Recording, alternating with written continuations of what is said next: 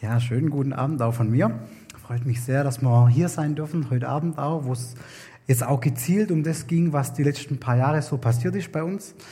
Ich würde mit einem Gebet mit uns anfangen. Lieber Herr, vielen Dank für den Abend, vielen Dank für die Zeit, vielen Dank für die, ja, den Raum, den wir haben, um dich anzubeten, dich zu loben, Herr. Über da, wo wir dir vertrauen, über da, wo wir dir mehr Raum geben wollen in unserem Leben. Jeder für sich persönlich. Und wir möchten dir Danke sagen über alles, was ja die letzten vier Jahre auch passiert ist in Papua-Neuguinea, durch die Arbeit, die du ähm, gestartet hast, die du möglich gemacht hast, wo viele vor uns dabei waren, viele vor uns Steine, die, die Wege gelegt haben. Und danke, dass du dabei bleibst und dass du da auch Zukunft möglich machst. Ja. Vielen Dank für heute Abend und schenk uns deinen Geist, der uns leitet in allem. Amen. So, wir haben gedacht, wir nehmen euch mit in ein paar Bilder, ein paar Erlebnisse, ein paar, ein paar Eindrücke in das, was bei uns so im Alltag passiert ist über die letzten vier Jahre. Genau. Ihr seht schon in der Überschrift, wenn man vier Jahre in Papua-Neuguinea ist, dann verlangt man sein Deutsch ein bisschen oder die Rechtschreibung. Genau, äh, kurze Übersicht, was wir so uns angucken werden. Ähm, wir werden kurz was zu uns sagen, uns als Familie. Dann ein paar allgemeine Infos zu Papua-Neuguinea. Aber ich weiß, ihr wisst da schon viel, deswegen gehen wir da schnell rein in das, was wir konkret gemacht haben, in das, was konkret auch passiert ist und dann auch, wie es weitergeht, weil wir sind jetzt hier bis, also hier in Deutschland bis April nächstes Jahr, dann geht es wieder los nach Neuguinea für die nächsten vier Jahre. Genau, so ist der Plan. Wer uns noch nicht kennt, oder uns mittlerweile vergessen hat, der kann hier ein schönes Bild von uns angucken. Manu, Tina, Kasper und Mats. Ähm, genau, wir dürfen in Papua-Neuguinea sein, in der Stadt Wewak. Und bevor ich weiter rede, möchte ich euch noch kurz auf was aufmerksam machen. Und ihr habt jetzt noch eine Minute Zeit, noch was zu ändern für den heutigen Abend. Ich habe schon gesagt, zu den Mutigen, die am Anfang kommen, sind die ersten, während die ersten zwei Reihen kommt, der kriegt eine kleine Überraschung. Die liegt da vorne auf dem Stuhl. Also wer noch nach vorne kommen will, wer eine bessere Sicht haben will auf der Beamer, dem sei das jetzt gegönnt, das zu machen. Ähm, auch herzlichen, herzliches Willkommen an alle, die vielleicht am Livestream dabei sind, die es mitverfolgen. Das, was da vorne liegt, ist echt gut. Das ist so unsere Delikatesse in Neuguinea, was wir so im Alltag sehr genießen. Ähm, Wer nach vorne kommt, genau, der darf sich schnappen, darf es voller Stolz hochhalten und den anderen zeigen. Genau, es ist ein kleiner, genau geschmacklicher Gruß, den wir mitgebracht haben. Es sieht aus wie ein kleines Äschle, es ist aber eine Vanilleschote, die bei uns wächst. Genau. Papua Neu Genau, deswegen lohnt sich dieser Austausch umso mehr. Sehr gut, genau. Papua-Neuguinea liegt, wie die meisten von euch wissen, im, auf der südlichen Halbkugel, ein bisschen überhalb von Australien. Und das ist so die, die Karte, ein bisschen detailreicher. Überall, wo wir Punkte haben, auf der Karte, da haben wir von der Liebenzeller Mission gerade momentan Missionare stationiert. Port Moresby, der rote Punkt, ist die Hauptstadt. Dort haben wir drei Familien. Dann haben wir in Ley eine Familie aus ähm, Liebenzeller Mission Kanada. Und in Mount Hagen ist Brigitte Stamm noch ab und zu. Und die zwei Punkte oberhalb im Norden, das Sepik-Gebiet und Wewak, das sind unsere Punkte. Das ist Tina und ich. Dort sind wir. Ähm, genau, wir sind hauptsächlich in Wewak in der Stadt, aber auch manchmal im Hinterland. Deswegen die beiden Punkte. Und ich würde vorschlagen für heute Abend, wenn euch irgendwelche Fragen kommen zwischendrin zu irgendeinem Thema, das wir ansprechen, dürft ihr euch einfach kurz melden, dürfen wir das einfach gleich direkt in einem Rutsch beantworten. Dann äh, bleibt es hoffentlich auch gut und spannend und wir kommen trotzdem zeitlich ähm, gut raus. Genau. Neuguinea, wenn man dran denkt, dann denkt man meistens an Geschichten von unseren äh, Missionare von einer Generation vor uns, von ein paar Leute vor uns, wo natürlich auch einige im Bezirk unterwegs sind. Als wir Neuguinea gehört haben im Studium, haben wir gedacht an Bilder von Dschungel, von ähm, Eingeborenen, von Stämme tief und, und, und fernab von jeglicher Zivilisation. Es hat sich sehr, sehr, sehr geändert ähm, innerhalb der letzten 30 Jahre schon. Also die Urbanisierung in Neuguinea ist voranschreitend, so wie wahrscheinlich auch im, ähm, im, im Schwabeland bei uns oder weltweit auch, dass Leute eher in die Stadt ziehen, weil sie eher vielleicht denken, dort gibt es mehr Möglichkeiten, das Leben zu gestalten, da gibt es mehr Bildung für die Kinder, da gibt es mehr, ähm, ja, mehr Services, mehr, mehr Dienste für die Leute, also auch ein Krankenhaus. Irgendwo ist man angebunden an eine Zivilisation. Es gibt vielleicht mehr Arbeitsplätze. Es gibt, es gibt Hoffnung einfach zu mehr zu kommen ähm, in der Stadt. Deswegen fliehen viele Leute vom Busch, vom Dorf in die Stadt. Das auch in Wewak, bei uns in der Stadt. Wewak ist die fünftgrößte Stadt in Neuguinea. Wir haben zwischen 20 und 80.000 Einwohner. Ich habe schon ein paar Mal rumgefragt, bei Schopfloch ist relativ klar, wie viele Einwohner hat. Irgendwie zwischen 1,6, 1,8, gell? Aber ich glaube, wenn man vom Rathaus nachfragt, gibt es genaue Zahlen. In, bei uns in Wewak ist alles sehr fluide, Leute kommen, Leute gehen, man weiß nicht so richtig, deswegen diese Zahlen. Im Land allgemein haben wir so neun Millionen Leute, also ungefähr ein Zehntel, als wir in Deutschland haben, aber wir haben in Neuguinea ungefähr ein Zehntel mehr an Landfläche. Das heißt, die Leute, die in Neuguinea sind, die sind weniger, aber weiter verstreut. Genau, sammeln sich aber doch allmählich immer mehr und mehr in den Städte an. Und das hat nicht nur Schönes zur Folge, sondern das führt auch zu einigen Problemen. Man merkt, die Kultur in der Stadt entwickelt sich rasend schnell. Die junge Leute, die haben alle ein Smartphone, die ältere Generation meistens irgendwie auch schon. Die sind connected zum Internet, die können sich hier in der Livestream rein äh, reinseppen, die können gucken, was in der Welt geht. Und die merken sehr schnell, wenn man sich weltweit vergleicht, dass sie eher so ein bisschen hinten dran kommen entwicklungsmäßig. Ähm, da entstehen auch Spannungen zwischen der älteren Generation, zwischen der jüngeren Generation. Die Ältere denken, die Junge respektieren uns gar nicht mehr, die Junge verstehen uns gar nicht mehr, die wissen gar nicht mehr, wo sie herkommen, kulturmäßig, von ihrem Stamm, von ihrem Land. Die jüngere Generation denkt, die Älteren sind irgendwelche Buschmenschen, die verstehen wir auch nicht mehr richtig. Und so gibt es da deutliche Reibereien zwischen den Generationen, aber auch zwischen den unterschiedlichen Bevölkerungsgruppen. Also Neuguinea hat ungefähr 850 verschiedene Sprachen und Stammesgruppen, die sich sehr stark voneinander unterscheiden, auch kulturell. Und wenn die alle in die Stadt kommen, dann sind die dort alle zusammengemixt, sind alle unterschiedlich. Und es gibt halt Reibereien ohne Ende. Noch dazu kommt, dass diese Gegenden, wo sich Leute liedern lassen, nicht wirklich strukturiert sind, nicht wirklich auseinander, dass jeder seinen Platz hat, seine Privatsphäre. Nee, es ist sehr, sehr eng. Man kriegt alles mit vom anderen.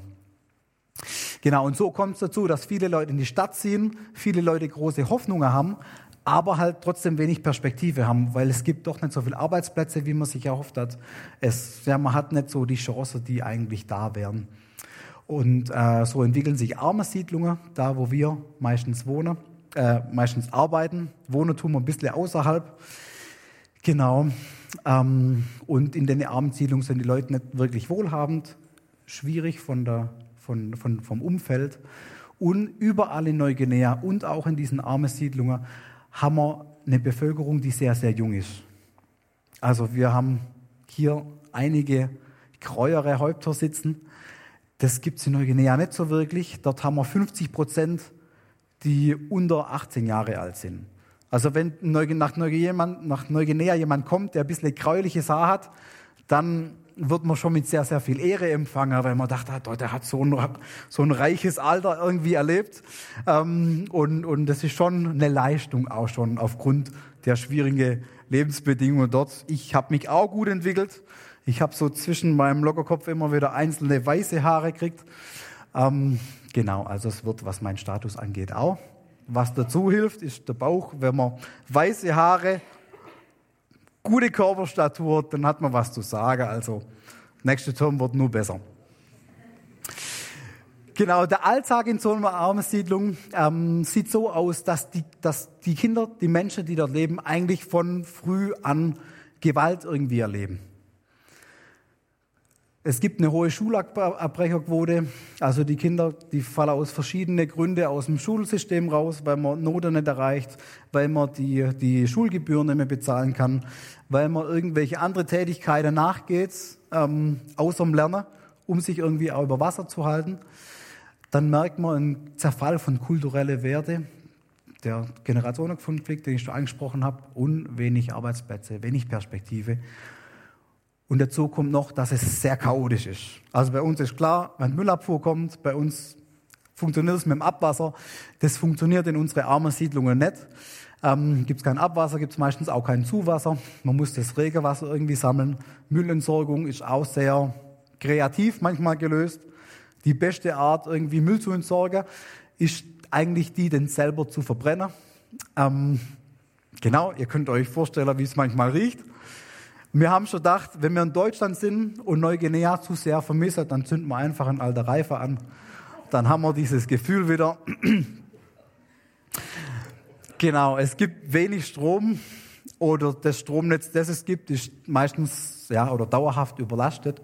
Das heißt, momentan oder als wir gegangen sind, hat man morgens bis Mittagsstrom bis um 12 und dann abends ab 8 wieder, dass das Wassersystem irgendwie funktioniert.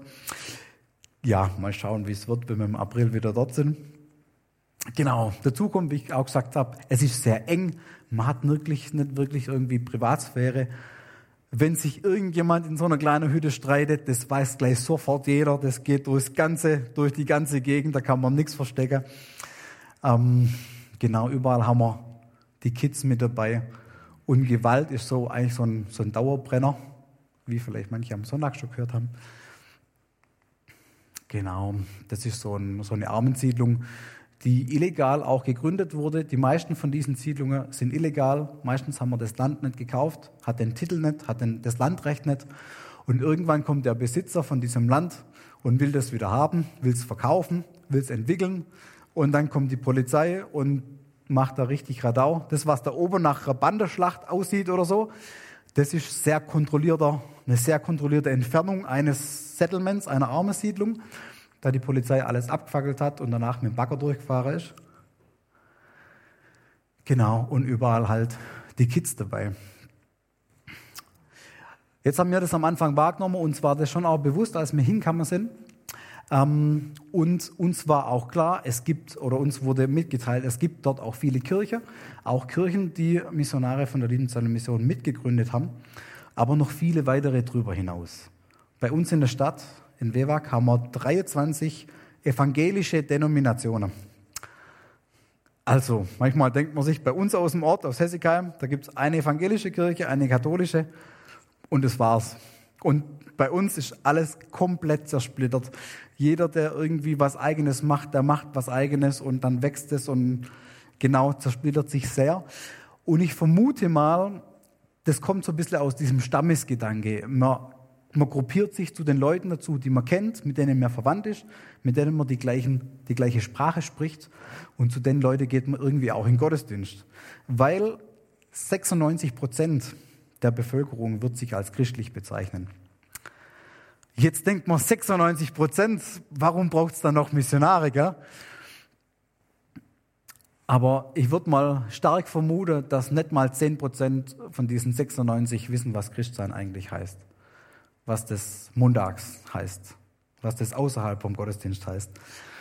So haben wir so ein bisschen schizophrene Gesellschaft, die sonntags im Gottesdienst ist und Montag geht es daheim wieder rund und wird klaut und wird gestohlen und es ist alles so ein bisschen mit dabei. Und wir haben gedacht, wir wollen uns investieren in der Zeit, die wir dort haben, in Kinder und Jugendliche. Aber wir wollen das irgendwie auch langfristig machen. Wir wollen, dass sich was entwickelt, dass in der Gesellschaft Kinder und Jugendliche wertgeschätzt werden, dass es wichtig ist, sich um die zu kümmern, dass, man, dass es wichtig ist, sich in die nächste Generation, in die Zukunft zu investieren. Dass die Kirchen auch eine Zukunft haben, dass sie beständig sind und ähm, dass das, was wir an Arbeit anfangen, dass es einfach lange gute Frucht bringt und den Kirchen hilft. Und dass wir nicht irgendwas starten, was wir als Weiße, wir als Deutsche vielleicht wichtig finden und gut finden, ähm, sondern dass es wirklich einheimische Projekte werden. Und so haben wir angefangen, lokale Kirchen, ähm, Kirchengemeinde und ja, alles, was es so gab, an Christen kennenzulernen, rauszufühlen, okay, wo gibt's Leute, denen Kinder und Jugendliche wichtig sind. Weil die sind nicht unbedingt überall wichtig. Meistens sind die sehr, irgendwie, ja, werden die nicht wertgeschätzt, weil sie kulturell nicht so den hohen Stellenwert haben. Ähm, und es ist wichtig für die Pastoren, für die Kirchen, dass die Kirche voll ist, dass die Kirche laut ist, aber leider ist oft nicht ganz so wichtig, dass man richtig investiert in die, nächsten, in die nächste Generation, dass die Kirche morgen Bestand hat. Und wenn ein Pastor Jugendarbeit macht, dann ist das schon ein richtig großer Schritt, weil dann begibt er sich von seiner hohen Stellung eher runter und beugt sich. Und wenn er dann mit Kindern noch was macht, dann wird er meistens von seinen Kollegen eher bis der verlacht und denkt, der macht das so Kinderquatsch. Wir haben manchmal auch gedacht, was machen wir eigentlich hier in Neuguinea? Was machen wir so Kinderprogramme? Ist zwar ganz süß und nett, aber ihr werdet noch sehen, das hat ganz große äh, Wurzeln geschlagen und Früchte gebracht. Ähm, genau, dort haben wir angefangen, die Leute kennenzulernen, die sich wirklich um Kinder und Jugendliche bemühen wollen. Und mit denen haben wir zusammengearbeitet. Da haben wir so Kids Clubs gegründet, also so Kinder- und Jugendarbeit in den armen Siedlungen drin. Also nicht so, wie es früher gewohnt war, im eigenen Kirchengebäude, im, im, im ähm, Kindergottesdienstraum oder sowas. Nee, sondern dort, wo die Menschen sind, dort, wo die Kinder rumhängen, dort, wo die Kinder mittags Murmeln spielen und sich die Zeit verbringen. Und ähm, der andere Ansatz war noch, genau, dass es, dass es bei den Leuten ist und dass es aber auch von einheimischen Mitarbeitern gemacht wird. Nicht, dass wieder irgendjemand von außen kommt und irgendwas macht. Wir waren bei den ersten zwei Kids Clubs dabei. Also das sind dann so, so offene Gruppen, wo Leute auch von außerhalb der Kirche dazukommen können. Und wir haben dort so die ersten zwei äh, Kids Clubs mitgeprägt, um einfach zu zeigen, wie es sein könnte, wie man Jugendarbeit auch machen kann. Ich weiß, wer hier ein Schopfloch und im Bezirk mal Jungschararbeit gemacht hat, der denkt sich, ist ja nichts Neues. Aber in Neuguinea ist es völlig revolutionärer Gedanke. Man macht Programm für andere, für nicht für die eigenen Kinder. Und das haben wir angefangen und dann haben wir gedacht, wir müssen das irgendwie ausstreuen, also irgendwie verbreitern, weil wir überzeugt waren, die Arbeit war gut. Einheimische haben auch gesagt, das ist gut. Dann haben wir gedacht, okay, wir machen eine Schulung miteinander. Wir versuchen so viel wie möglich Mitarbeiter zu gewinnen, dass wir auch eine große Reichweite hinkriegen in der Stadt bei uns also 20 bis 80.000 Einwohner. Ist schon eine Hausnummer für Neuguinea, aber ist doch auch überschaubar. Und da hat man beim ersten Training hat man an die 50 Mitarbeiter, die kommen sind. Ähm, die haben sich da, das haben die sich auch was kosten lassen. Das war für die wichtig. Die haben da eine Woche Zeit investiert. Die haben auch eine kleine Gebühr zahlen müssen, ähm, dass sie, dass sie da mitmachen können. Ähm, nicht, weil wir das braucht haben, um das zu finanzieren, sondern um so den, die Eigenmotivation irgendwie zu steigern. Weil sonst bietet man manchmal Sachen an, Leute kommen hin am ersten Tag, am nächsten Tag kommen sie nicht oder kommen sie später und am letzten Tag kommen sie, um sich ihr Zertifikat abzuholen und dann sind alle glücklich. Also wir wollten gucken, wie ist das langfristig möglich. Und da haben wir uns mit Einheimischen hingesetzt, haben wir geguckt, was, was ist aus ihrer Sicht wichtig. Da mussten wir einiges von unseren Gedanken ändern, einiges anpassen, aber deswegen wurde es dann auch wirklich gut. Genau, das ist so das Bild von den ersten. Dann ging es irgendwie immer weiter, immer schneller. Also wir waren so die erste Zeit im Land gut beschäftigt mit Sprache lernen, mit Kultur lernen, mit die Kirchen ja, kennenzulernen, zu gucken, was geht, uns auch einzusetzen in die Projekte, die es schon gab. Und während haben wir immer weiter gedacht, wie, wie machen wir das? Wie können wir irgendwie was dazu beitragen, dass sich das vermehrt, dass die Arbeit irgendwie größer wird? Und da wurde uns schnell klar, das können wir nicht alleine, das müssen wir mit Einheimischen machen, weil sie es deutlich besser wissen, wegen der Kultur, weil sie die Menschen auch besser kennen, weil sie oft auch verwandt sind ähm, und weil die Leute das einfach langfristig weitermachen können. Und da haben wir so ein einheimisches Leitungsteam gegründet, und die haben uns da nicht nur beraten, sondern wir waren dann nur Teil dieses Leitungsteams. Und wir haben gemeinsam die Trainings gemacht, Projekte umgesetzt. Und es ist immer irgendwie weiter gewachsen. Wir haben diese Menschen mehr und mehr gefunden, denen Kinder wichtig sind, denen Jugendliche wichtig sind, die ihre Kultur zeitweise hinten anstellen, weil sie mit Kindern mittags irgendwie wild übers Feld rennen und Fußballspieler oder andere wilde Spiele machen. Und wenn Einheimische vorbeikommen sind, haben sie meistens gedacht, die weiße mal mit der, die machen wieder irgend so einen Quatsch. Aber da sind ja auch Einheimische dabei. Die machen ja irgendwie auch so komische Sachen. Und weil es auch so komisch war, das, also aus Sicht von Einheimischen, hat es auch so viel Aufmerksamkeit erregt. Und es hat sich rumgesprochen. Und als wir dann diese Trainings angefangen haben, dann war das wie, wenn man irgendwie aus so einem großen Festle der Stöpsel zieht und es ist irgendwie losgegangen und man hat es gar nicht richtig aufhalten können. Und nach dem ersten Training, wie gesagt, wir haben am Anfang zwei Kids Clubs gehabt. Nach dem ersten Training haben wir auf einmal neun gehabt. Da sind wir gar nicht mehr hinterhergekommen. Wir haben gedacht, das ist ja ganz schön, dann gucken wir, dass wir jede Woche, an jedem Wochentag einen Kids Club besuchen, mit unterstützen, das Programm irgendwie miteinander gestalten. Und auf einmal hat man gar keine Zeit mehr, weil es so viele geworden sind. Und einige dieser Kids Clubs haben dann auch nicht nur einmal in der Woche Programm gehabt, sondern zwei, drei, viermal. Das ist ein bisschen ein anderes Konzept von Jugendarbeit, ähm, das sich da entwickelt hat. Und das war aber echt sehr, sehr schön zu sehen, dass sich vor allem die Einheimischen so eingesetzt haben. Dass wir das nur mitbegleitet haben, Impulse gegeben haben, dafür gesorgt haben, dass sich die Leute verbinden. Weil diese Leute, die ihr hier auf dem Bild seht, das sind so ja eigentlich die, die Stammmitarbeiter, die von Anfang an dabei waren, aber die kommen alle von unterschiedlichen Kirchen. Das macht aus unserem Denken mag nicht wirklich ein Hindernis sein. Aber für die hat es ganz viel bedeutet. Hier haben wir Leute von Brüdergemeinde drin sitzen. Da sind Pfingstler dabei, da ist ein Lutheraner dabei, also ein Landeskirchler. Ähm, da haben wir alles querbeet gemischt. Und es hat sich um diesen Kern gesammelt, dass, dass die Menschen, die Mitarbeiter dort, dass sie Kinder für Jesus erreichen wollten. Und das war das Zentrum. Und das hat gereicht, um die Leute zusammenzubringen. Genau. Wir haben dann wöchentliche Trainings weitergemacht. Also nach den großen Blöcke haben wir die Leute einmal in der Woche miteinander wieder connected bei uns. Es gab immer Kaffee, es gab immer Kuchen, es gab irgendwie so eine weitere Schulungseinheit, wie man eine Andacht gut machen kann, wie man mit Kindern umgehen können, die nicht in Schule gehen, die vielleicht nicht ganz so brav erzogen sind wie unsere Kinder in der Jungschar. Ich weiß, das ist manchmal auch ein bisschen wild, aber die Kinder bei uns in den Kids Clubs, da gehen viele nicht in Schule, sind viele nicht gewöhnt, mal zehn Minuten hinzusitzen, was zuzuhören, sondern da ist immer wild von Anfang bis Ende. Ähm, und wir haben uns gegenseitig gecoacht, haben Hilfestellung gegeben. Die anderen Kids Clubs haben gefragt, wie läuft es denn bei euch? Man hat sich austauscht und es war richtig gute Gemeinschaft. Die Leute sind geistlich gewachsen. Man auch da weiterkommen. Und es kamen immer wieder neue Kids Clubs dazu, die gegründet wurden. Aber natürlich gab es auch immer wieder irgendwie Stress und Spannungen in Gemeinden. Dann haben sich manchmal die Mitarbeiter ein bisschen verkracht. Dann hat mein Kids Club wieder aufgehört oder eine Weile pausiert. Oder jemand musste ganz schnell weg, weil Beerdigung war von irgendjemandem in der Familie im Dorf daheim. Und das dauert in Neuguinea immer sehr, sehr lang, bis man dann wieder fit ist für den Alltag, bis man dann wieder an seinem Arbeitsplatz, an seinem Lebensmittelpunkt ist.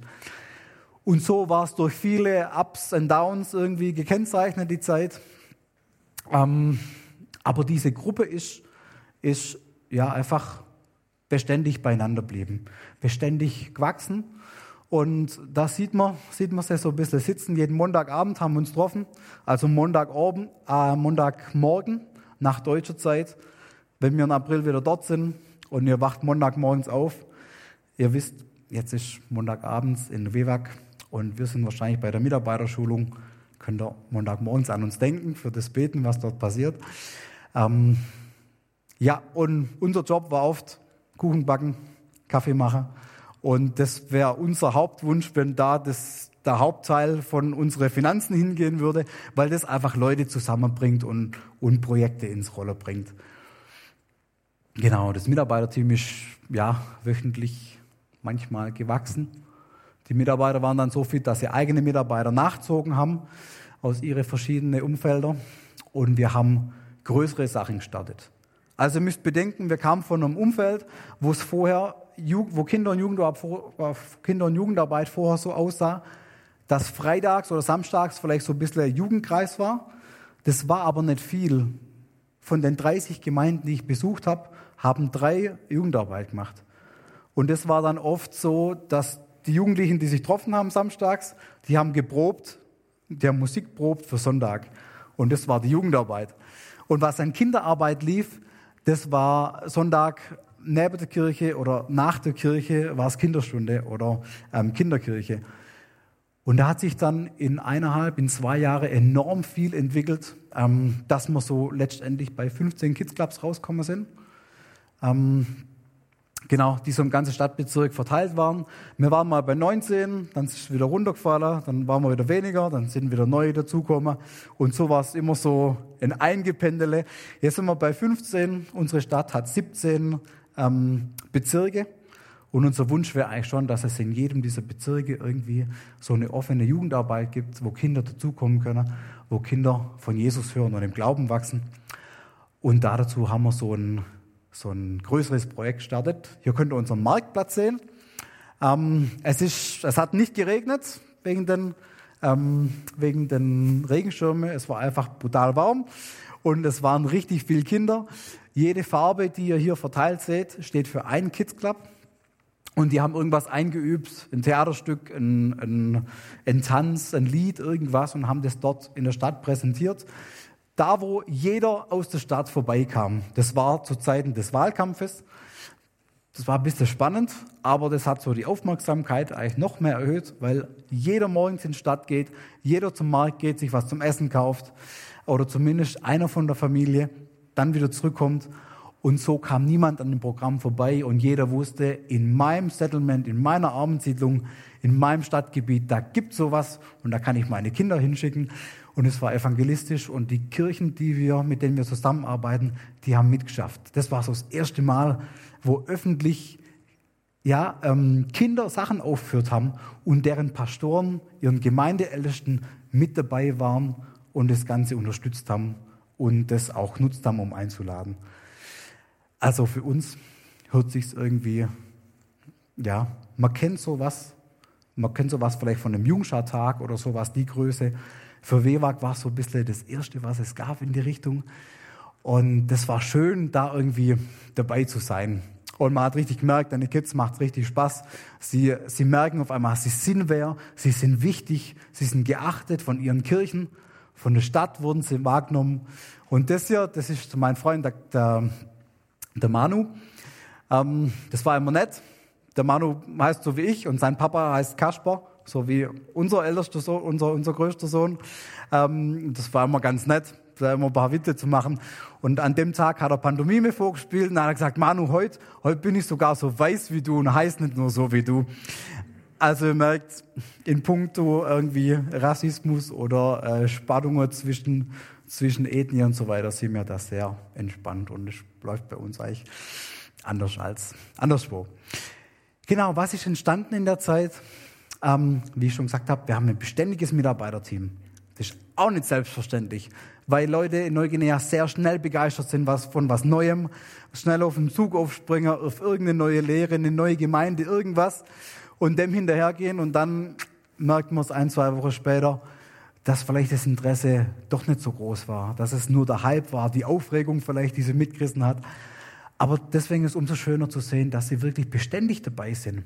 Jede Woche manche sogar mehrmals ihre Kinderprogramme machen. Von denen Mitarbeitern wird niemand bezahlt, von denen wird oft von der Gemeinde auch niemand unterstützt. Also sie haben wirklich einen Herzensanleger für die Kinder, für die Jugend in ihrem Umfeld. Ähm, wir haben jetzt ja so eine kleine Organisation gegründet, eine einheimische mit eigener Leitung, mit einer eigenen Struktur. Das heißt, die machen weiter, auch wenn wir jetzt in Deutschland sind, laufen die Programme weiter. Ich habe gestern ein Bild gekriegt von einem Treffen, das die Mitarbeiter hatten, die sich so ein bisschen aufs Jahresende vorbereiten. Unsere große Sommerferien, die sind nicht wie bei uns in Deutschland Juni, Juli, August oder Juli, August. Ähm, in Neuguinea ist das von den Winterferien an November, Dezember. Dann verlängert man es meistens noch ein bisschen nach hinten raus, je nachdem, wie flexibel die Lehrer sind. Und da gibt es immer ein großes Programm, wo alle Kids Clubs wieder dabei sind und ähm, die Stadt es wieder richtig gut wahrnehmen kann. Genau, da habe ich gesagt, 15 Kids Clubs, so ungefähr hat sich eingependelt. Und wenn, jeder, wenn in jeden Kids Clubs, ja, wenn in jeden Kids Clubs richtig viele Kinder kommen, die schwanken auch immer. So von 20 bis 90 bis 120 Kinder, dann sind wir so ganz grob 800 Kinder, die pro Woche irgendwie beteiligt sind in irgendeinem dieser Programme. Und es ist schön auch zu sehen, dass sich das so entwickelt hat, dass es so gewachsen ist. In einem Jahr, wo diese ganze weiße Haare kommen sind bei mir, da war richtig viel zu tun. Da haben wir im Team viele Umstellungen gehabt. Da haben wir äh, Kollegen gehabt, die in Heimataufenthalt gegangen sind. Da haben wir Kollegen gehabt, die nach Deutschland zurückgekommen sind. Da waren wir dann für ein Jahr auch alleine im Land von der Liebenzeller Mission. Ihr habt es vorher gesehen auf dem Bild, auf der, auf der Karte. Wir wachsen wieder. Wir sind jetzt fünf Familien. Nächstes Jahr kommt noch eine dazu. Aber das Jahr war so richtige Durststrecke. Da war so richtig nichts mehr los. Also da war rein menschlich wenig zu machen. Aber das war das Jahr, in dem bei uns das alles so durch Decke geschossen sind, wo wöchentlich neue Kids Clubs entstanden sind. Ähm, und so hatten wir viel zu tun, viel zu verwalten für unsere Kollegen, viel für uns neu zu strukturieren und zeitgleich ist Abgange ohne Ende. Und ähm, ich glaube, das hat es alles auch so braucht, dass wir dieses Positive erleben durften, dass Gott es geschenkt hat, dass wir da nicht völlig durchdreht sind, auch in dem Jahr. Und das war, im Rückblick ist das so für uns irgendwie, ja, unbegreiflich auch zu sehen, ähm, dass da so viel ging. Auch trotz uns manchmal, wo wir dann Kultur nicht verstanden haben oder uns Sachen nicht wirklich klar waren. Das war richtig gut. Genau, und da wollen wir euch auch mit hineinnehmen, weil ihr das Ganze auch möglich gemacht habt. Ich glaube, viele von euch haben die Rundbriefe gekriegt, haben dafür gebetet, haben dafür gegeben, haben dafür ja das alles unterstützt, dass es möglich ist. Und so ist es niemals unser Verdienst. Es, oft denkt man, krass, schön, dass wir es miterleben dürfen, dass wir unseren Teil dafür beitragen können. Aber da waren so viele Leute, waren, waren daran beteiligt. Unter anderem ihr, die ihr hier sitzt. Und es hat Gemeinden zusammengebracht. Wir sehen es, wir haben 21 Partnergemeinden, die vorher sich manchmal spinnefeind waren, die jetzt da beteiligt sind, die manchmal gemeinsam Projekte machen, gemeinsam einen Kids Club starten in ihrem Settlement, in ihrer Armensiedlung, wo Grenzen überwunden worden sind, die man vorher irgendwie nicht gedacht hat, dass da jemals was möglich ist. Ähm, mein, Wunsch am mein Wunsch am Anfang von dieser Zeit in Neuguinea war es immer, klar in die nächste äh, Generation zu investieren, aber vielleicht irgendwo dabei sein zu dürfen, wo Gemeinden zusammenarbeiten. Und das habe ich mal einem Missionar gesagt, der dort schon länger war und hat gesagt, ja, dann viel Spaß, weil es einfach so, ja, so schwierig vorzustellen war. Ähm, und wir haben da mit zwei Gemeinden unter anderem zusammengeschafft. Die waren örtlich nicht weit weg. Die waren 400 Meter auseinander.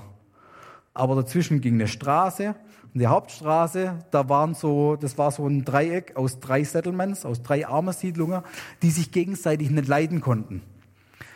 Das Gebiet war bekannt als Texas in Wewak. Also da, wo es am Wochenende richtig heiß hergeht, wo man manchmal einen Schuss hört, wo es immer Schlägereien gibt. Und die Gemeinden haben sich natürlich da auch irgendwo, irgendwo zu Hause gefühlt in diesen Gegenden und haben natürlich die anderen nicht wirklich groß kennenlernen wollen. Jetzt kamen da so zwei, drei, vier mit unseren Kollegen noch damals, ein paar weiße Missionare, die da so ein Kinderprogramm angefangen haben. Und auf einmal sitzen die Mitarbeiter im gleichen Training, singen die gleichen Lieder, hören die gleichen Einheiten ähm, und machen nachher die gleiche Arbeit. Und haben sie gedacht, saßen sie mal später in so einem Montagmittagstraining sich gegenüber und gefragt, wo kommst denn du eigentlich her? Dann gesagt, ja, ich wohne da hinter am Strand an der, an der Mobile Station, da zwischendrin in dem Settlement. Also, was? Ich wohne auf der anderen Seite vom alten Airstrip, also vom alten Flughafen, der unsere Hauptstraße ist. Und da haben sie gemerkt, die wohnen so eng beieinander, aber dadurch, dass sich diese Gebiete so verfeindet waren, haben sie sich nie kennengelernt, haben sie sich nie als Glaubensgeschwister wahrgenommen. Das war für mich schockierend, unerfreulich und auch erfreulich zugleich weil da einfach so viel unabsichtlich gewachsen ist durch die Zeit. Genau. Und diese Kirchen, die haben sich entwickelt, die sind missionarischer geworden. Man denkt manchmal, oder wir haben auch oft gedacht, ja gut, wir machen halt irgendwie Kinderprogramm in Neuguinea, ist ja ganz schön und gut. Unsere Kollegen, die äh, betreuen richtig tolle Gemeinden in Deutschland, die starten neue Gemeinden. Mann, ist das spannend, ist das interessant. Und dann haben wir manchmal so ein bisschen, oder habe ich manchmal gedacht, wenn es mal stressig war, boah, wäre ich vielleicht nur woanders, wäre vielleicht auch schön. Aber dann zu sehen, was sich nebenher entwickelt, dass Gemeinden anfangen und aufbrechen, weil sie einen Kids Club gestartet haben. Dass sie auf einmal den Blick haben nach außen, dass sie einen Blick haben für die Leute, für die Nachbarn, die sie eigentlich nicht leiden können, die eine andere Sprache sprechen, mit denen sie verfeindet waren, dass dort was möglich ist, dass, dass sie diese Menschen erreichen wollen mit dem Evangelium. Das war unglaublich. Da ist auch viel passiert, was äh, Jugendarbeit angeht. das, was ich erzählt habe mit Kids Clubs, das war eigentlich alles so ähm, Jungschar, Kinderstunde-Alter. Vielleicht bis die Kids so 12, 13 sind. Haben gemerkt, dort stoßen wir an eine Grenze, weil wenn die Kids 12, 13 sind, dann, dann gibt's große Unterschiede vom Alter her, von der sozialen Kontakte. Dann fangen die Großen an, auch zu dealen, Marihuana zu verkaufen und so weiter. So kommen die manchmal zu uns in Kids Club und danach gehen sie wieder ihr Zeug verkaufen. Also schon irgendwie, ja, krasses, krasser Gegensatz. Ähm, hier sieht man nochmal das Mitarbeiterteam, das jetzt so dabei ist. Und wir haben gesagt, wir müssen aber auch weitergehen. Wir müssen weitergehen, wir dürfen nicht bei Kinderarbeit stehen bleiben, wir müssen Richtung Jugendarbeit mehr investieren. Die Gemeinden, die es gab, die Jugendarbeit gemacht haben, die haben wir gestärkt, wo wir konnten. Gemeinden, die keine Jugendarbeit hatten oder immer noch nicht haben, da sind wir dran, irgendwie was zu starten mit den Gemeinden, mit ihren Verbände auch. Man merkt, je mehr Leute man irgendwie mit ins Boot holt bei einer Gemeinde, desto mehr passiert hinterher auch. Genau, hier sieht man so ein paar Kids bei uns aus dem Settlement, aus der Armensiedlung, die wir eingeladen haben, wöchentlich zu deinen Programme. Und so haben wir gemerkt, wenn die Gemeinden wirklich diese, diese Grenze überwinden, in, dem, in den Settlements, in den Armensiedlungen wirklich mehr daheim sind, dass Beziehung entsteht, dann lässt sich so viel bewegen, da lassen sich so viele Leute einladen. Und diese Jungs, die, genau, ihr seht sie, wie alt ihr seid, wenn ihr seht sie, wie alt sie sind, die werden älter und kommen in andere Probleme rein. Und wenn sie dann keine geistliche Gemeinde haben, keine geistliche Heimat irgendwo, dann ist die Gefahr natürlich groß, dass es wieder irgendwie zurückgehen in ihr Umfeld, wo sich nicht so viel entwickelt hat, wie in ihrem eigenen Leben, wie in ihrem geistlichen Leben. Und so versuchen wir jetzt einfach, ihnen mehr Heimat zu bieten, aber auch die Gegenden, wo sie wohnen, mit zu verändern. Und da sind unsere Gemeinden mittlerweile auch so weit, dass sie da Teil davon werden wollen, dass sie da mehr verändern wollen. So sehen unsere Kids Clubs teilweise aus. Das ist so ein eher ein kleinerer Kids Club in einem Hinterhof von der Gemeinde. Gibt es manche, die dürfen sogar in die Kirchesaal rein. Das ist ganz speziell. Das ist äh, die Gemeinde in Wariman, wo eine langjährige Partnergemeinde von der Liebenzeller Mission ist. Genau, manche sind einfach irgendwo auf einem offenen Feld. Das ist so der, der erste Kids Club, der, äh, der erste Kids Club, der gegründet worden ist. Und da war immer Betrieb da vorne an den Palmen, da ist die Hauptstraße, da sieht jeder, was da passiert. Ähm, und dadurch hat sich auch viel entwickelt. Genau, das war jetzt der letzte Kids Club, der entstanden ist. In einem Settlement, das wir nie auf dem Schirm hatten. Da war aber eine Lehrerin bei uns im, im Training dabei, die hat ein großes Herz gehabt für ihre eigene Gegend. Das sind die Kinder in ihrer Nachbarschaft. Und hat gesagt, sie ist eigentlich sehr beschäftigt mit ihrem Job schon. Also wenn man eine Arbeitsstelle hat in Neuguinea, dann versucht man alles und setzt alles dran, die zu halten, die möglichst gut auch zu machen. Ähm, und so hat ihr oft irgendwie die Zeit gefehlt, wirklich daheim noch was zu machen. Da hat sie sich dann überwunden, wirklich, wirklich einzusteigen. Und dann ist sie mit vollem Herz vorangegangen und hat auch nicht nur einmal die Woche Programm gemacht, sondern viermal. Und das richtig qualitativ hochwertig, wo wir auch was davon lernen können. Sie kann jetzt andere weiter unterrichten, wie die Qualität steigt. Und äh, wir können nach vorne gucken und können überlegen, was wir was wir als nächstes angehen, wie wir die Gemeinden ähm, mitnehmen, dass Jugendarbeit wirklich gestärkt wird. Genau. Hier sieht man ein Bild von unserer evangelischen Allianz, die es schon teilweise gab, die wir mitgestärkt haben durch die Kinder- und Jugendarbeit. Und das sind so die ganzen Pastoren, die mit dabei sitzen und dabei sind. Und so ein ganz kleiner weißer Fleck, das bin ich. Genau, das ist ein schönes Miteinander mittlerweile. Und das sind nicht nur so der die vielen Kinder sieht, nicht nur die Massen von Menschen, ähm, haben wir auch mal einer rauspickt, der ist der Pastor Jeremy, der ist Pastor in der Gemeinde in Mariman, die man vorher gesehen hat, ähm, die mit dem blauen, mit der blauen Wand, wo Weißers auch waren. Und der ist dort Pastor gewesen ähm, und war einer der ersten, die mit seinem Status sich investiert haben in die Arbeit. Und ich glaube, das kam daher, dass es so, langfristig, so lang schwierige, ja, äh, eine lang, langfristige Beziehung gab mit diesem Kirchenverband. Da war er interessiert, kam er dazu, hat gesagt, das ist absolut richtig, hat sich voll selber eingesetzt. Wir mussten relativ wenig machen in seinem Gebiet.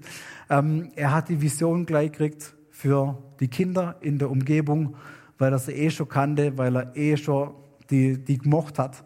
Ähm, und hat dann selber Mitarbeiter sich herzogen, auch aus dem Settlement, auch aus den Nachbarschaften, die es gar gibt, nicht nur aus der Kirche, hat dort so ein Kids Club angefangen ähm, zu gründen. Und ja, er ist mittlerweile der Pastor von der Gemeinde. Da, wie ich vorher schon gesagt habe, da gab es ein bisschen Unstimmigkeiten in der Leitung, da gab es ein bisschen Stress. Dann wurde er versetzt. Ist es nach wie vor in der Stadt, aber das hat ihn nicht daran gehindert, mit Kindern und Jugendlichen zu arbeiten. Er hat, wo er, wo er herkommt, bei seinen Eltern am Haus, hat einen Kids Club gegründet. Dann ein bisschen außerhalb von der Stadt, wo er eine Gemeinde teilweise ein bisschen mitbegleitet hat, hat einen Kids Club gegründet. Ähm, noch ein Stück weiter aus der Stadt raus, wo es früher mal so eine Kirche gab von diesem Gemeindeverband, die ein bisschen eingegangen ist. Dort hat er einen Kids Club gegründet und als wir gegangen sind, hat er gesagt, da gibt es so eine Insel vor Wewak. Das sind alles Katholiken. Da fange ich auch was an. Also ihr seht, die Leute sind wirklich, wenn man diese Goldstücke rausgefunden hat, dann ist unglaublich schön, mit denen zusammenzuarbeiten. Da ist der Pastor Jeremy einer davon. Ähm, der macht wirklich echt viel, ist in diesen drei Kids Clubs in Wewak richtig fest dabei, sucht sich neue Mitarbeiter, hat eine Vision fürs Nächste und er prägt auch so diesen, diesen Push rein in die Kirche, dass man Jugendarbeit stärken muss, dass sich dort was entwickelt. Hier sieht man der Justin. Der Justin kam in die Stadt, da war er so um die 16, 17 Jahre alt. Er kam mit seinem Onkel. Sein Onkel hat ihn aufgezogen ähm, und hat gesagt, hier, das sind ein paar Weise, das sind ein paar Missionare, die sind gut, da machst du jetzt mit. Ähm, da konnte er nicht mehr raus aus der Nummer. Also in Neuguinea so, wenn der Onkel was sagt, dann ist das oberstes Gesetz. Und so hat er da mitgemacht. Erst so ein bisschen widerwillig. Erst hat er es nicht so richtig gewusst, ob er das mag oder nicht. Und dann hat er gesagt, das ist doch eigentlich so Pillepalle, das ist eigentlich so Kinderkram. Das will ich gar nicht. Das entspricht mir gar nicht. Und dann hat er so langsam gemerkt, hey, das lohnt sich, hey, das ist gut. Er hat die Kinder kennengelernt, da ist Beziehung entstanden. Er hat in, diesem, in dieser Armensiedlung gewohnt. Er wusste, wer da jeden Tag hin und her flitzt, wer von der Schule kommt, wer den ganzen Tag da rumhängt. Ähm, und sie haben sich dann in dem Kinderprogramm weiter getroffen. Und ihr seht, wie er da steht. Nicht wie ein schüchterner junger Mann, sondern einer, der richtig gewachsen ist, der geistlich gewachsen ist in diesen letzten zwei Jahren, in denen wir ihn kennenlernen konnten ähm, der fachlich gewachsen ist, der weiß, wie man mit den Kids umgehen kann, die nicht unbedingt einfach sind. Ähm, und er hat aber auch die Perspektive, jetzt Lehrer zu werden, um das zu seinem Vollzeitjob zu machen und auch von Jesus in seiner Schule dann zu ähm, erzählen. Da ist er noch dabei, die richtigen Papiere zu kriegen, die richtigen Bewerbungen zu schreiben und dann irgendwann vielleicht mal einen Studioplatz zu kriegen. Ähm, und das war was, wo wir gesehen haben, es entwickelt sich auch wirklich was in dem Leben von den Mitarbeitern, geistlich, fachlich. Und dort ist wirklich ja wieder enorm Potenzial drin und, und es entsteht einiges. Ja, jetzt haben wir, dort war es am Anfang, gab es noch so eine Gefängnisarbeit, die unsere Kollegen gegründet haben. Da sind wir mit reinkommen. Das sage ich nur, weil das wahrscheinlich manche immer wieder mal gehört haben. Und die Frage ist, was ist daraus geworden? aus der Arbeit, da sind wir ähm, uns langsam am Zurückziehen, weil wir dort auch die Kirchen, die wir durch die Kinder- und Jugendarbeit kennengelernt haben, integriert haben. Wir sind dafür zuständig, dass sich der, der wöchentliche Gottesdienst organisiert, dass jemand da ist, der predigt, dass die, ja, dass die Gefangenen das Programm wirklich machen dürfen. Dieses Recht ist der, der Commander vom Gefängnis, mit dem haben wir aufgesprochen. Und dachte ich noch, was möglich? Können wir da was machen? Können wir da ein Programm machen? Dürfen wir da vielleicht irgendwie ein Training machen oder so? Ähm, und mittlerweile machen wir nicht mehr allein diesen Gefängnisgottesdienst, nicht mehr mit dem bisherigen Personal, sondern diese Leute, die Pastoren von den äh, Gemeinden, die einen Kids Club haben, die sind dort auch integriert, weil sie auch gemerkt haben, hey, das sind unsere eigenen Kirchenleute, die dort im Knast sitzen teilweise. Und wir wollen auch für sie da sein. Wir wollen sie geistlich ermutigen. Und ähm, genau, so ziehen wir uns langsam zurück. Aber nicht irgendwie, weil wir raus wollen, weil wir raus müssen, nee, sondern weil Gemeinden dort selber die Verantwortung gespürt haben und sich beteiligen. Genau, hier ein kleiner Gruß, haben sie gewunken nach dem Gottesdienst. Rechts hinten im Hintergrund, da sieht man die Gefängniskirche. Das ist die einzige Arbeit, die wir haben, wo wir hoffen und beten, dass sie nicht wächst wo wir hoffen, dass es weniger wird, dass weniger Leute rückfällig werden, auch nachdem sie im Gefängnis gelandet sind. Und es ist manchmal sehr schade zu sehen auch, dass es viele junge Leute sind, die dort einsitzen, ähm, die vielleicht eine andere Zukunft gehabt haben, wenn sie eine gute Jugendarbeit gehabt hätten früher, als sie jünger waren. Und da wollen wir jetzt mehr rein investieren, mehr Wert drauf legen. Uns als Familie geht es auch gut dort. Ähm, klar, am Anfang kam man hin, ist alles neu, man muss alles neu lernen. Hier in der Hand hält der Kasper so einer seiner Lieblingssüßigkeiten. Man sieht es nicht ganz vor dem schwarzen T-Shirt. Das sind so Maden. Erika, bin dankbar, sag, sag. Geröstet, gesmoked und ähm, ja, das sind Kasper seine Süßigkeiten, die er dort hat. Genau, Kindergarten sieht bei uns ein bisschen anders aus, macht hauptsächlich die Tina, macht sie richtig überwältigend toll. Ähm, man sieht es rechts, Kunstunterricht oder sowas. Ähm, die Jungs sind auf jeden Fall begeistert dabei. Der Papa macht links ein bisschen Sportunterricht mit dem Kanu auf dem Meer. Genau, Freunde haben wir für uns dort auch wiedergefunden. Menschen, die irgendwie auch Jesus lieb haben. Missionare von anderen Missionsgesellschaften, von unserer Missionsgesellschaft, Einheimische, das wir am Anfang irgendwie auch irgendwie uns schwer vorstellen haben können, ähm, wie wir dort persönlich irgendwie so ankommen, dass wir sagen, jetzt nach ein paar Monaten in Deutschland, wir vermissen es auch wirklich und wir freuen uns wirklich, wieder zurückzugehen im April und weiterzumachen, weil die Arbeit einfach Sinn macht, weil die Arbeit Zukunft hat und weil es, weil es auch nötig ist, dort weiterzumachen, wo wir drin waren. Genau, noch ein paar Bilder von Freunden, von Kaspers Freunde. Einfach, dass ihr seht, als Beweis, es geht uns auch gut. genau. Und jetzt, wie ich manchmal sage, das Bild für unsere Omas. Also wenn meine Oma noch lebte und das Bild gesehen hätte, dann wäre sie wahrscheinlich doch irgendwann in Neuguinea vorbeikommen. Das ist so das, was bei uns ähm, hinterm Haus wächst. Genau, Orchideen, Blumen aller Art. Das links unten ist eine Ananas. Genau, die haben wir pflanzt, die haben wir gekriegt. Die sind dort teilweise auch schon gewachsen. Wenn man weiter in den Busch kommt, dann wachsen sie dort wirklich wild. Ähm, genau, die Tina kriegt von mir keine Schnittblume, sondern lebende Orchidee, die irgendwo an dem Baum wachsen. Genau, so ist bei uns wunderschön und wir haben enorme Herausforderungen kulturell in der Stadt, in der Gesellschaft. Und es ist manchmal schon krass, so das beides zu sehen. Wie wunderbar Gott Neuguinea gesegnet hat mit Natur, mit dem, was möglich ist, mit dem, was man auch irgendwie an Wirtschaft ja, an einem wirtschaftlichen System verdienen kann, aber wie es dann nachher manchmal korrupt wird und schwierig wird. Genau, so leben wir zwischen diesen beiden Sachen. Wunderschöne Natur, wunderbare Menschen und auch das komplette Gegenteil davon. Genau, das habe ich schon gesagt. Was noch schön ist im nächsten Jahr, ich habe gesagt, wir kommen von der Situation, wo wir eine Familie im Land waren, das waren wir. Dann haben wir eine Familie der wieder kriegt von Moresby, die ist wieder zurückgekommen. Das war die Familie Prost aus Sulzam Eck. Dann haben wir dieses Jahr Zuwachs gekriegt aus Kanada, eine Familie in Ley, der zweitgrößten Stadt von Neuguinea. Dann haben wir eine Familie dazu gekriegt, ähm, die sind jetzt auch in Port Moresby. Dann war eine Familie aus der Schweiz, die kam vor zwei Jahren. Jetzt dürfen wir bald wieder zurück. Und es kommt noch eine Familie aus, ähm, aus dem Schwaberland hier, der Manuel und die Anne Braunmiller. Er kommt aus Bühlerhausen, so Richtung Alp, ein bisschen auf der Hochebene, ist Jugendpastor, sie ist Lehrerin. Und wir werden dann das Team für WIWAC sein, für WEWAC und sind dann wieder stabiler als zwei Familien unterwegs.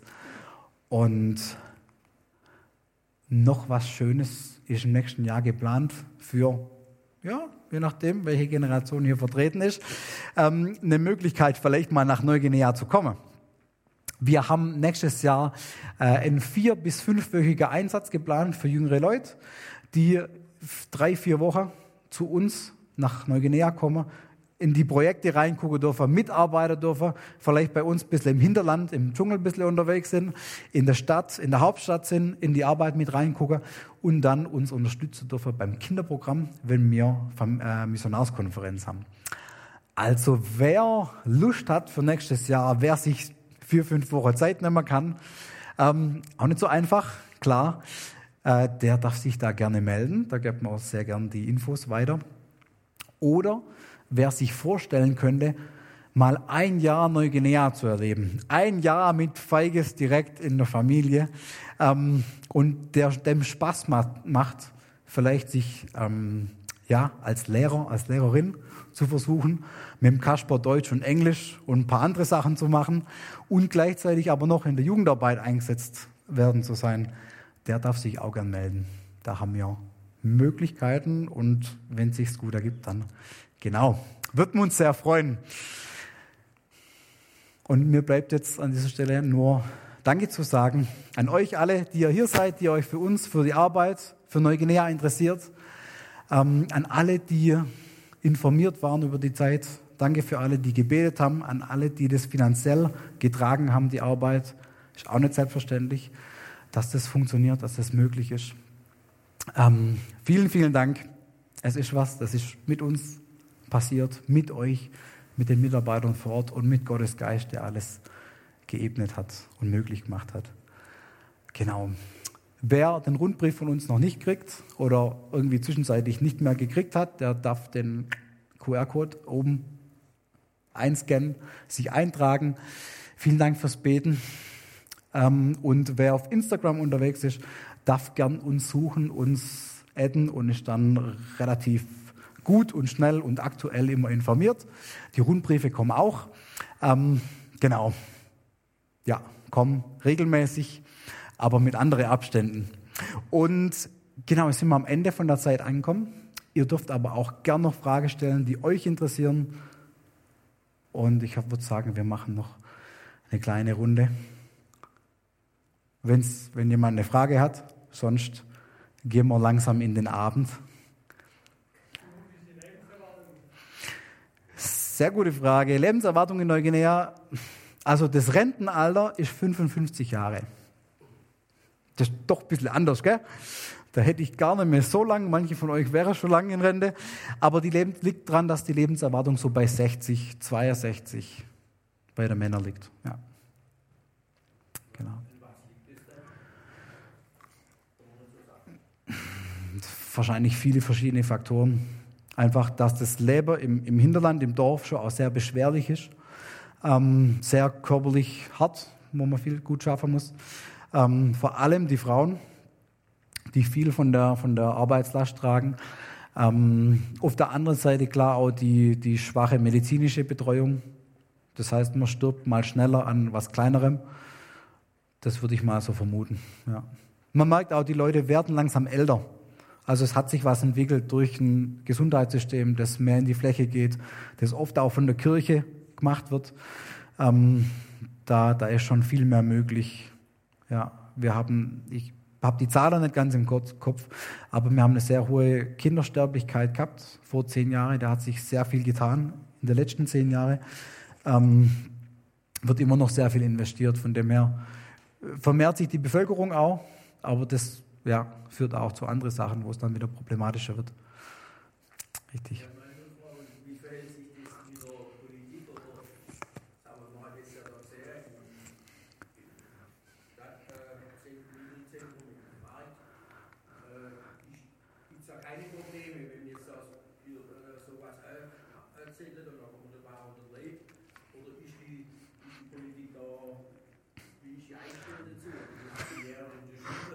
Also es hat so zwei Seiten.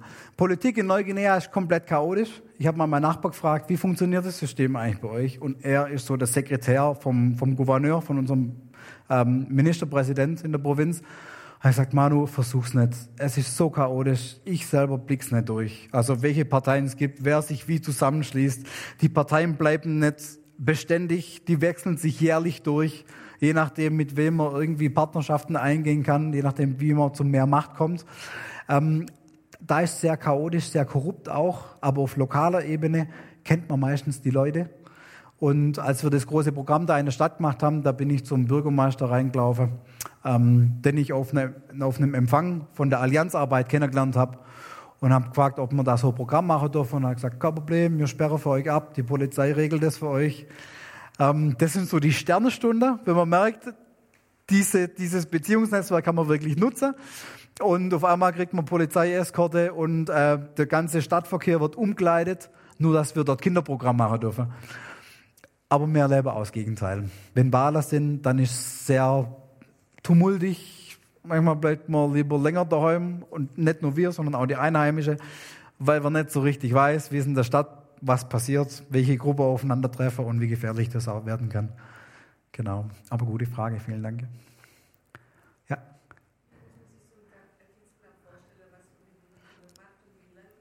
Mhm. Genau, also wie, wie sieht so ein Kids Club aus?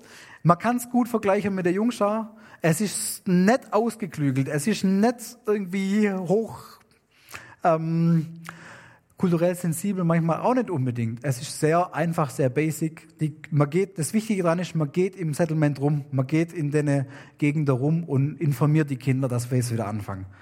Weil die meisten Kinder haben keine Uhr. Wenn sie eine Uhr hatten, wäre schwierig, dass sie überhaupt eine Zeit lesen können. Früher im Dorf war es so, der große Mann, der Häuptling, der Pastor, der hat eine Kirchenglocke gehabt, eine Garamut, so eine, so eine große Trommel hat draufgehauen. Da hat man gewusst, jetzt gibt's was Wichtiges, das muss man kommen. Das hat sich in der Stadt verloren. Ähm, das generell laut, genau von dem her ist das persönliche Einlader wichtig. Und wenn man das gut macht, dann ist der Kids Club auch proper voll. Und ähm, dann machen wir ganz einfach äh, Spiele miteinander. Wir singen ein paar Lieder, wir hören eine biblische Geschichte. Wir versuchen das irgendwie anzuwenden auf den Alltag von den Kindern, dass sie wirklich was daraus lernen können, was für ihr Leben übertragen können. Und dann machen wir noch ein paar Spiele und dann ist vorbei. Genau. Manche der Kids Clubs, die machen das, wie gesagt, viermal die Woche. Die machen das zwei Stunden lang. Manche machen es eineinhalb, manche machen es eine Stunde. Das ist sehr unterschiedlich. Genau. Was bei uns interessant war, wir hatten so ein Projekt, ähm, das, oder so ein Programm, das gibt's auch in Deutsch. Wer Kinder, wer Jungschararbeit macht, ähm, dem ist es sehr zu empfehlen. Es ist ein Buch, das heißt Auf festen Grund gebaut. Das ist so ein Projekt oder so ein, so ein Programm, das New Tribes Mission benutzt. Das sind Freunde von uns. Die machen das im Busch, im Dschungel mit Stämme, die noch nie was vom Evangelium gehört haben. Und die gehen so chronologisch durch die Bibel durch und erklären das von Anfang an. Und wir haben gedacht, wir wollen unsere Kinder, unsere Settlements, wie so ein unerreichter Stamm behandeln weil man nicht weiß, was ist an Background da, was wissen die Leute. Und dann fangen wir ganz vorne an und gehen so in einem Jahr durch die Bibel durch, durch die wichtigen Geschichten, dass man wirklich ein gutes Verständnis dafür kriegt, was Jesus gemacht hat für uns, wer er ist. Genau. Wer da rein, weiter reingucken möchte, auf festen Grund gebaut, ähm, genau, oder darf gern später auf mich zukommen noch. Ja, Dankeschön. Sonst noch was? Sonst noch eine Frage?